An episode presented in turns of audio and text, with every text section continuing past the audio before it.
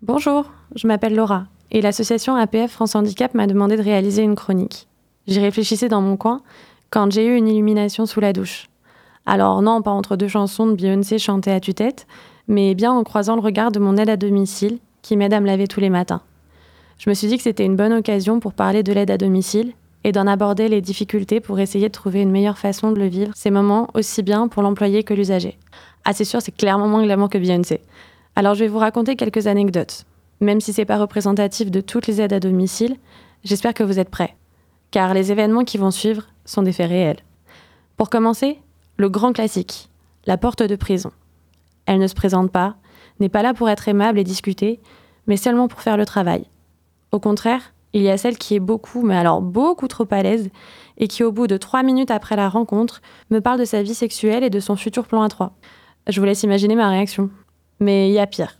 Une personne a réussi à tenir des propos racistes, prendre mon courrier, le lire et m'ordonner de lui donner des informations personnelles en s'asseyant confortablement dans mon canapé, pendant son temps de travail bien évidemment.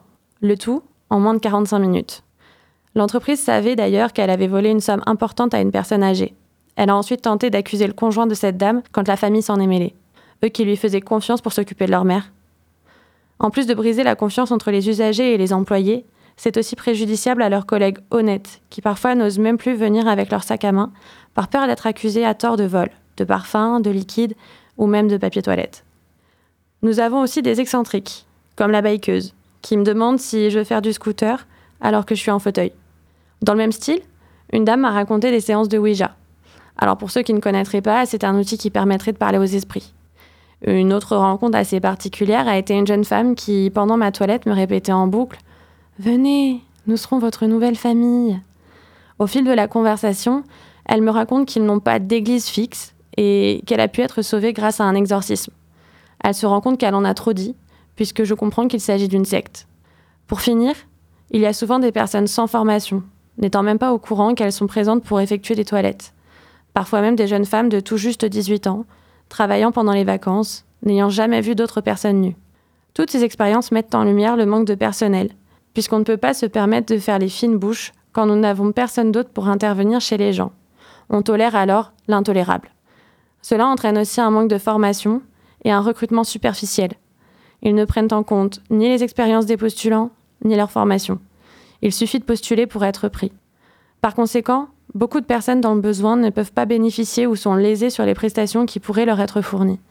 Je vous rassure, malgré ces expériences difficiles, il y a quand même des aides à domicile professionnelles qualifiée et respectueuse. Mais il est important de parler de ces problèmes pour améliorer ces moments déjà compliqués à vivre pour la personne en perte d'autonomie. Tout le monde peut un jour ou l'autre avoir besoin de ces services, suite à un accident, une maladie ou l'âge avançant. Il s'agit donc d'un problème de société qui nous concerne tous. Les personnes en situation de handicap ont parfois l'impression de perdre leur dignité en laissant quelqu'un s'occuper de leur foyer ou en se mettant à nu devant des inconnus. Mais vous n'êtes pas seul. Et accepter cette aide, c'est souvent au contraire regagner sa dignité